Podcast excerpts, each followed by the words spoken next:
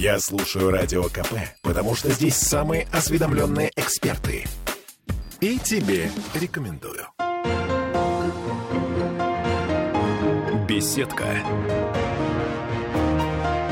На радио «Комсомольская правда». А мы продолжаем наш проект ВАДА о сохранении и истории народа Водь который, к слову сказать, подарил нам, ну, например, Копорский чай, тот самый Иван-чай. И сегодня у нас в гостях художник Валериус. Валериус, здравствуйте. Здравствуйте, Ольга. Ну, я знаю, что вы родом из Башкирии, а вот расскажите, пожалуйста, как так произошло, что башкирского художника вдохновил финно-угорский народ? Э, произошло произошло очень все интересно. То есть я родился в Башкирии, учился в Уфе, а потом 40 лет назад переехал в город Ленинград. И я всегда знал с самого детства. Я в 6 лет знал, что я буду художником. Я в 6 лет знал, что у меня будет яркая, интересная, великая жизнь. Вот я родился с этим пониманием. И переехав в Ленинград, я уже стал учиться дальше. Я учился в Мухинском, и я один из первых резидентов Пушкинской 10. И так получилось, что это же 89-й год, 90-е. И я сотрудничал тогда с группой ДДТ, с Юрием Шевчуком. Оформлял пластинки, оттепель, актриса «Весна», клип «Дождь» – это мой, с Деденевым. Там белые руки, всякие штучки красивые. Как же, как же, помню, помню. Да. И я всегда рисовал свой сказочный мир. Когда мои дети были маленькие, я рисовал свои картины и писал сзади на каждой картине сказку – объясняющие, что здесь происходит. Поэтому э, из э, такой из облака и мифологемы сказки не выпадал никогда. А отвечая на ваш вопрос, как получилось, что в Ажане,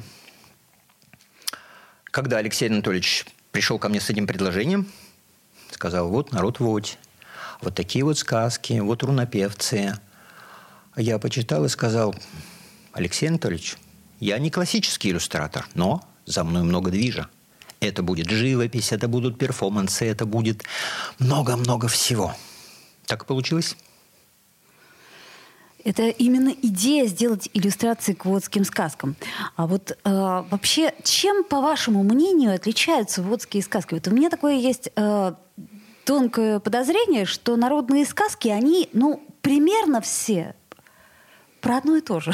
Только каждый народ их немножечко перефразирует конкретно на свой манер.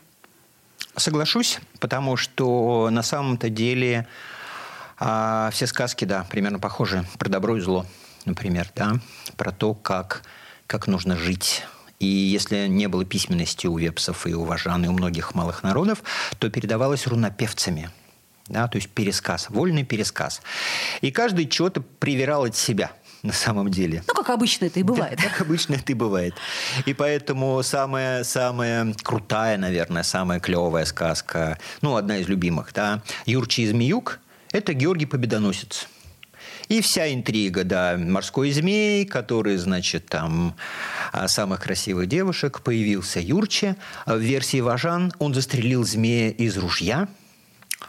Потом змея отвезли в кунсткамеру – а в Ленинграде нарисовали картину, которая висит теперь в Казанском соборе. Такая версия. Картина, которая висит в Казанском соборе. Ну, дорогие наши слушатели уже наверняка догадались, что идет речь об иконе Георгия Победоносца. А какая ваша любимая сказка? Я имею в виду вот вообще, вот с чего начало, начиналось ваше детство?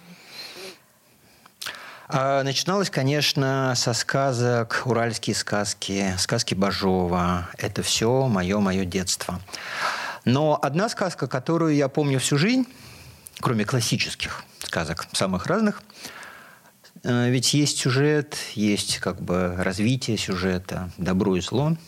Одна сказка про персонажа, который жил себе жил, все у него получалось, он был счастливым человеком – и за это ему ничего не было. Это такая хорошая, добрая сказка, э, весьма утопическая. Я верю в нее. И на самом деле сказкотерапия это же тоже, это когда мы детям закладываем какие-то сценарии. Да? И ребенок ассоциирует себя с кем-то. С Иваном Дураком, или там с лягушкой, с принцессой, например. Да? И моя ассоциация вот с этим персонажем пока получается. Слушайте, ну я тогда не могу не задать вам вопрос про классическую русскую сказку о Колобке. Угу. Вот с кем из этих персонажей вы себя ассоциируете? И как так получилось? То есть в чем мораль этой сказки? Э, много версий, о чем сказка «Колобок». Да? То есть это лунный цикл, там много-много всего.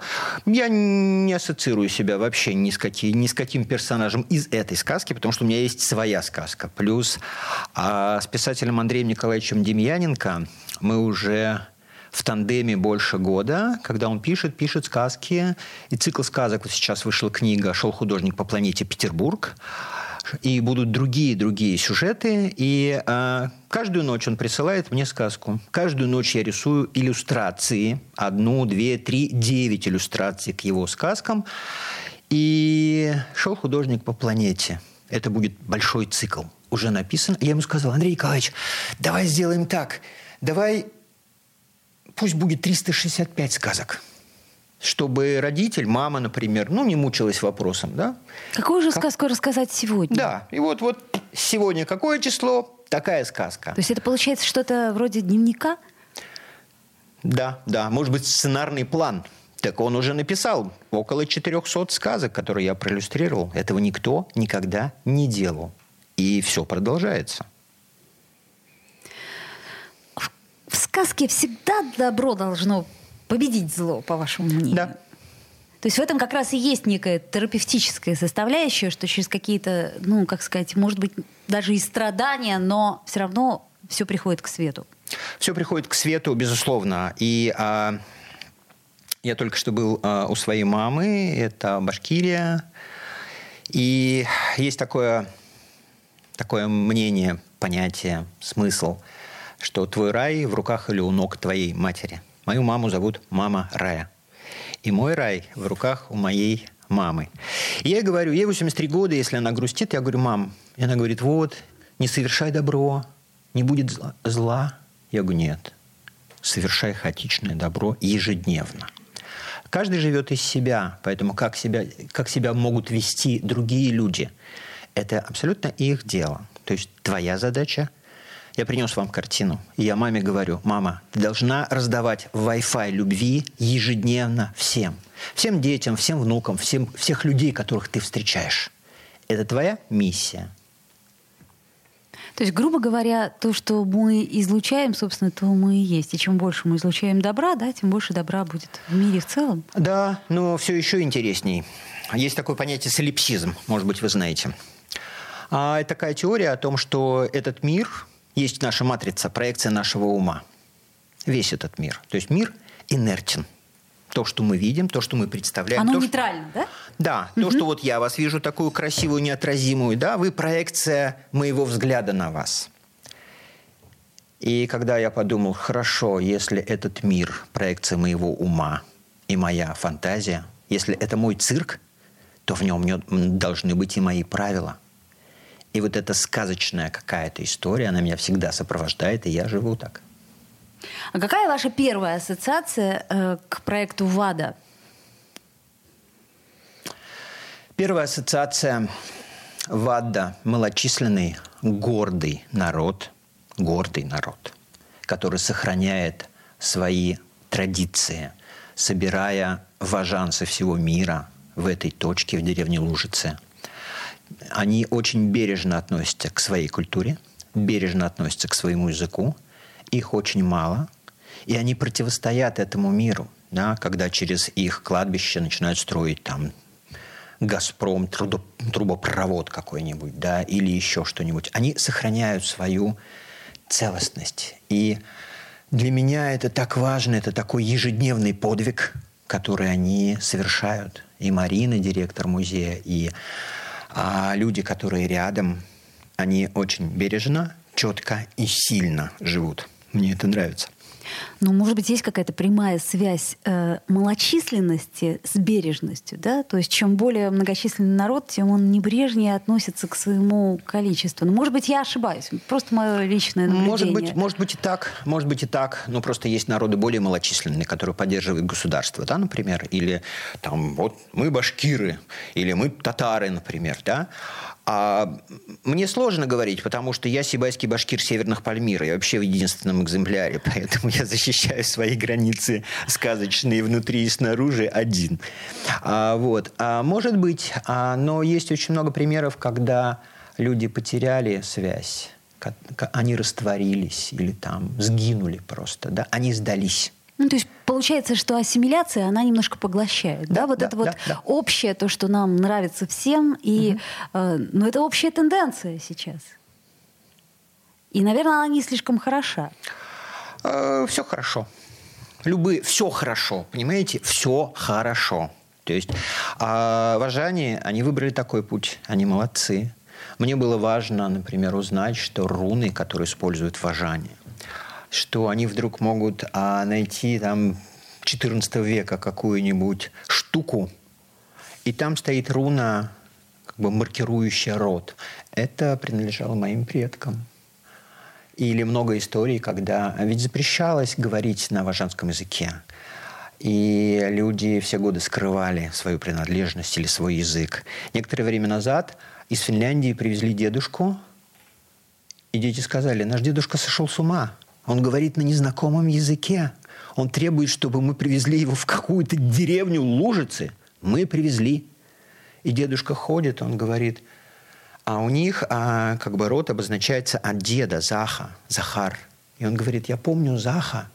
И, и еще один дедушка, который говорит, Заха, это я, это мой род. И они встретились, они знали друг друга детьми когда-то, да, они встретились через много-много лет и заново обрели и свое прошлое, и это же здорово.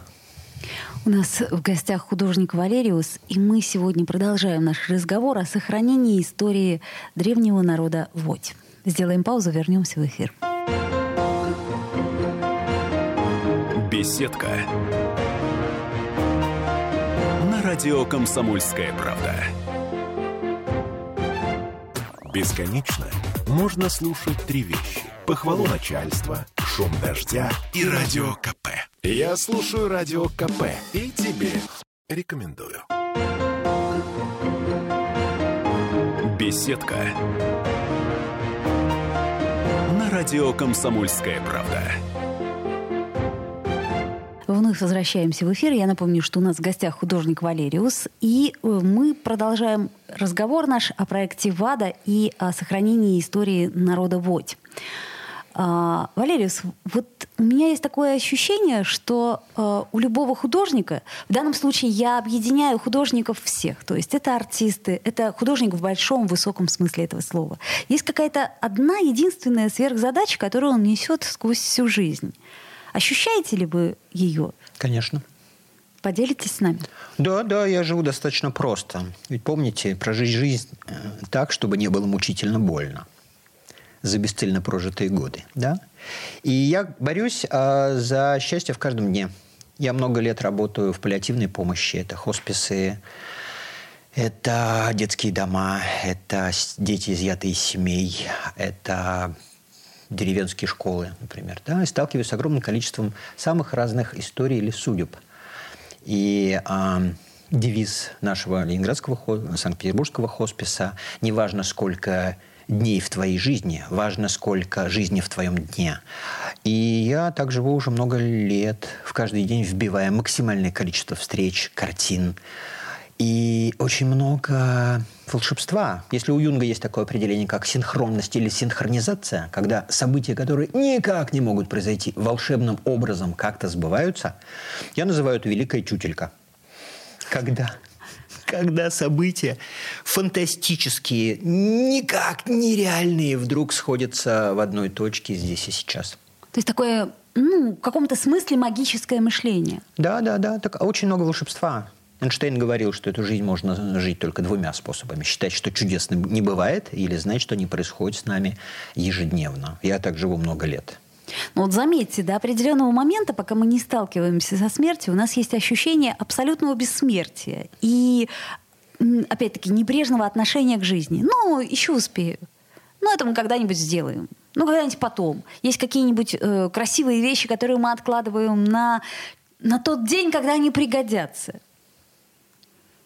Видимо, э, не стоит откладывать. Я не знаю, я же не даю советы, я делюсь, как я живу. Я хочу сказать, что э, если раньше, когда я был эм, моложе, я писал картину, я думал, а какой я молодец, я написал картину, эту картину я там смогу продать. А я из, один из немногих художников, которые всю жизнь живут именно на, на живопись, на свое творчество. И, а потом что-то поменялось Сейчас я достаточно небрежно отношусь к своим картинам. Очень много, где они остались, где-то выставки, где-то я про них не помню. Но а, я занят другим. Мы говорим про время, мы говорим про жизнь. И тот же Эйнштейн говорил, что у каждого человека абсолютно свое время. И я занимаюсь сейчас, занимаясь творчеством, а самое главное, я занимаюсь изучением емкости времени – оно имеет разную абсолютно, абсолютно разную, разную плотность. И а, Пикассо говорил, что когда художник заходит а, в свою мастерскую, за порогом он оставляет свое тело. Вам не видно, как великолепно я выгляжу в 55 лет. Вот. И а, это действительно так, когда ты погружаешься в картину, я могу не есть, не пить, не спать, я могу работать по 20 часов в сутки, 24 часа, не замечая ничего. Но когда уже вот отстегиваешься от этого, а вдруг наступает вот я ли это сделал. Но я действительно, я проводник, я работаю, и я этим занят. А если бы вам предложили до конца жизни рисовать только один сюжет, что бы это было? А я его рисую. Я, э, есть такое тоже понимание о том, что художник всю жизнь пишет одну картину, это автопортрет. Все мои картины от первого лица, там присутствует персонаж, это я. В разных версиях меня, в разных, в разных ипостасях. Да? Где-то я Наполеон, где-то я звездочет, где-то я летчик из «Маленького принца». Это же и есть история проживания разных сказок, разных историй, разных чудес через себя. Я об этом пишу. О чем вы вдохновляетесь? Что дает силы? А, наверное, наверное, мечты. Наверное, знаете, навер... у меня много раз это в жизни было, когда ты что-то намечтаешь, и как угадаю с трех нот или с двух нот. Быстрая реализация намечтанного, когда это же в картинах ежедневные. Почему художники а, в какое-то искушение впадают, да, в какое-то, типа, я творец с большой буквы. Потому что ты создаешь некий мир, который до тебя никто не создавал, и никто этого уже не, не напишет ни сейчас, ни потом, потому что это абсолютно индивидуальная история. И в этой картине вся гармония, есть любовь, есть расставание, есть грусть, и у меня везде сердца самые разные. Когда я переживал свои там, расставания, это были сердца очень фактурные, которые я сушил феном, они взрывались, они прожигал я холст насквозь, например. Но а, многие сердца это в стиле кинцуги. Вы, наверное, знаете японская традиция, когда разбитую чашку они не выбрасывают, а склеивают золотым лаком. И многие мои сердца, они в таких золотых трещинках. Это же тоже опыт, это же клево, это проживание с, с благодарностью. То есть бессмысленно себя беречь от боли а ее надо проживать. Почему? Если я дочери говорю, подожди, дорогая, если ты не проживаешь эмоцию, а закидываешься антидепрессантом, то ты не прожила, ты не усвоила урок. Надо усваивать, усвоить все эти уроки. Иначе в следующей жизни родиться хомячком в Зеленогорске, зачем это нужно? Ну почему же обязательно в Зеленогорске? Ну, где-нибудь еще. А о каких проектах СВАДа вы мечтаете или уже планируете? А если сейчас у нас а, реализованы уже два проекта с ВАДА, конечно же, хочется на примере ВАДА показать, показать и помочь другим народам, да, вепсам моим любимым, например, да, сказать, что, смотрите, это же может быть современно, это может быть ярко, это можно переплести традиции прошлого, интегрировать здесь и сейчас, потому что многим молодым Это вообще никак. Они же многие ничего не читают. И что, какие вожани, какие вепсы, о Главное, зачем вы? мне об этом знать? Вот, наверное, вопрос. А, наверное, наверное, а знать-то придется. Потому что со временем ты приходишь к тому, что, а, во-первых, как начинали крылатым и какими станем в конце, и все больше и больше приходишь к себе самому, тому маленькому мальчику Валерия, например, да, с которым, а, понимаете, я в диалоге с ним, со своим внутренним ребенком. И я считаю, что если я не предал его мечты, звонкие, пронзительные, яркие, то я молодец. И а, возвращение к истокам с возрастом все важнее и важнее. Я к маме стараюсь летать, к маме и папе каждый месяц. И если раньше я рвался в большие города, в другие страны, куда угодно – то сейчас я ценю красоту Уральских гор, красоту простых вещей. Это так здорово. Но я заметила, что все самые ценные моменты и наши воспоминания, они все равно из детства. Все запахи, которые мы вспоминаем, они самые яркие. Все вкусы. Нам очень хочется, чтобы это было так же, как в детстве. Наверное, в этом как раз и есть замкнутость круга. А, да, потому что ребенок счастлив по определению – он счастлив, несмотря ни на что. Интересно, в какой момент это меняется, и мы перестаем ощущать это? Это, это момент при, предать себя, скажем, да, свои мечты. Но а я работаю еще с фондом «Лотос». А фонд «Лотос» занимается тем, что обучает врачей первого звена ранней диагностики онкологии у детей. Я не знал раньше, что невыявленный диагноз за счет детского метаболизма ребенок может сгореть за 2-3 недели. И что такое ребенок в деревне? Мама, у меня болит живот, вот тебе анальгин. Или вот тебе баралгин. Все, две недели прошло, местный фельдшер вообще не понимает, в чем дело. И фонд «Лотос» как раз занимается тем, что обучает врачей первого звена в самых дремучих деревнях, поселках. И самое главное, дают визитку главного онколога. В случае сомнений фельдшер звонит напрямую, узнает как бы дозировку, правильность диагноза. Спасено уже много-много-много-много детей. И я был на одном из мастер-классов в небольшом городке, который я очень люблю, и мне сказали, вот у нас дети, у нас вот там разведенные родители, такая ситуация. Я говорю, ребята, я родился тоже не в самой простой семье, не в самое простое время, но что такое лотос? Лотос – это символ божественного. Будда сидит на лотосе. Символ духовности. Но особенность лотоса, что он вырастает в самых грязнючих болотах – где бы мы ни родились, в каких бы условиях мы не оказались, наша мы везде цель сможем вырастить взращивать лотос. этот внутренний цветок лотоса в своей душе. А искусство, вот буквально у нас меньше минуты остается. Оно вообще для чего? Это способ познания мира. Просто познание? Но ведь оно же не всем нужно. Значит, кому-то не нужно познавать этот мир. Значит, просто нужно оставаться человеком ЖКТ, как бы просто кушать и спать. Но у нас есть выбор. У нас есть выбор, безусловно, ежедневный выбор. И когда мои дети что-то мне говорят, я говорю, оставьте меня в покое, я так же, как и вы, первый раз живу эту жизнь. У меня такие же вопросы, может быть, другого масштаба. Но точно так же я себе ежедневно задаю вопрос, правильно ли я поступаю, туда ли я иду, как мне нужно прожить этот день. И что-то внутри вас отвечает либо да, либо нет. Да. То есть, грубо говоря, э, вы просто не идете на сделку со своей совестью и поступаете так, как вам ну, как это сказать, в ритме сердца. А, да, понимаете, а, как сказать, с некоторых пор, я не знаю, это уже давно, наверное, это же интуитивное проживание, это серфинг, как бы. Не надо вот, вот головой прошибать эти стены, надо просто вот как в айкидо. Немножко посмотреть на это по-другому, обнять ситуацию, продолжить жизнь. Это художник Валериус. Спасибо вам за прослушивание подкаста о проекте ВАДА, который реализуется при поддержке Президентского фонда культурных инициатив. С вами была Ольга Маркина. Спасибо. Беседка. На радио «Комсомольская правда».